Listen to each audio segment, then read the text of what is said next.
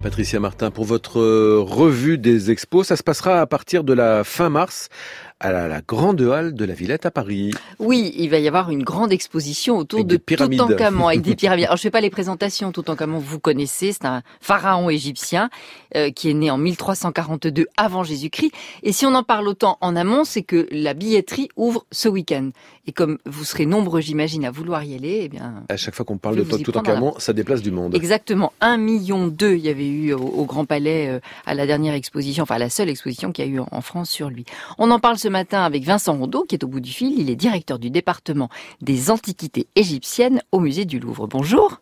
Bonjour madame. En quoi est-ce que cette exposition qui aura lieu donc à la Villette en collaboration avec le Louvre sera-t-elle exceptionnelle?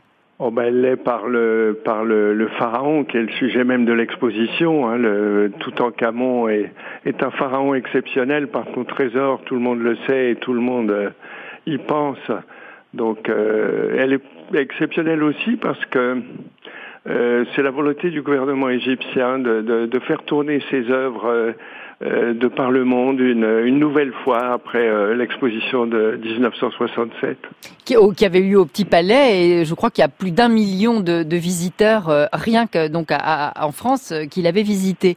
Le Louvre va prêter un de ses chefs-d'œuvre pour cette exposition. Oui, c'est ce qui nous a paru euh, intéressant de, nous joindre à travers un de nos chefs-d'œuvre à cette exposition euh, entièrement euh, égyptienne. Euh, le, les collections du Louvre sont parmi les plus anciennes au monde et nous avons la, la, chance d'y avoir également cette statue de Toutankhamon protégée par le dieu Amon. et du coup, envoyer ce, cette statue comme ambassadeur auprès de l'exposition nous a paru intéressant. Comment expliquer, Vincent Rondeau, l'engouement euh, du public français pour les antiquités égyptiennes? Ben, cet engouement, il n'est pas que du public français. Alors, évidemment, euh, oui, vous me direz que c'est dans le monde entier. Un, un, intérêt particulier, si je puis dire, grâce à la figure de, de Champollion. C'est quand même euh, lui qui nous a fait l'honneur de déchiffrer les hiéroglyphes.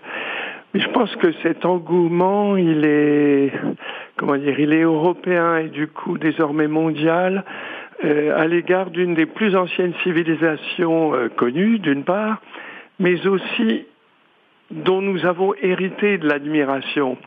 Euh, c'est les Grecs et les Romains qui nous ont transmis leur propre admiration pour cette civilisation.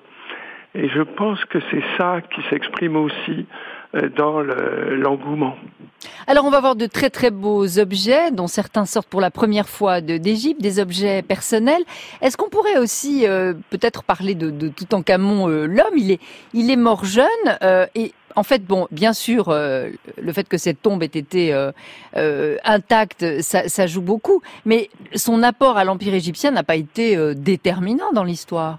Il n'a pas été déterminant en effet parce que euh, il a une, une, une, vie très courte et euh, mais il a été malgré tout à une époque charnière. Je veux dire par là que l'Égypte, au moment où il monte sur le trône, sort des 17 ans de ce qu'on appelle l'époque amarnienne. Vous savez qu'avec son son père Akhenaton qui a qui a cru pouvoir se débarrasser du dieu Amon et qui a, qui a pensé que on pouvait instaurer euh, un culte au, disque solaire, au dieu Aton donc.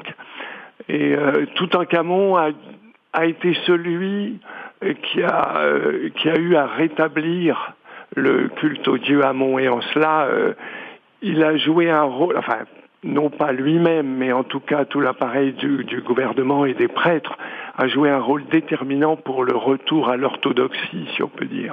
Ce qui est incroyable, c'est que la découverte de son tombeau, donc en 1922, a failli ne pas avoir lieu parce que euh, ça faisait un moment que les fouilles euh, duraient, elles étaient infructueuses, et puis il manquait juste un, petit carré de terrain au fond. Oui, ça ajoute au caractère tout à fait incroyable de bah cette euh, découverte. Bah, tous les archéologues doivent faire preuve d'opiniâtreté, hein, quel que soit le, le sujet qu'on traite.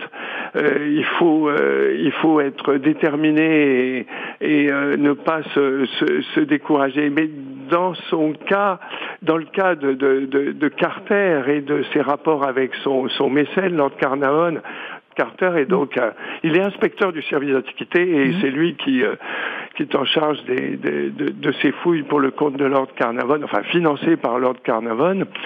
Et euh, il cherche le tombeau. C'est ça qui, en fait, c'est ça qui est sidérant. Mm. C'est le fait que euh, cette découverte soit le résultat d'une quête euh, scientifique. Eh bien, il ne reste plus qu'à attendre le 23 mars, donc, euh, cette exposition à la Grande Halle de la Villette. On peut prendre ses billets dès maintenant. Merci beaucoup, Vincent Rodot, d'avoir répondu à nos questions ce matin. Mais je vous en prie.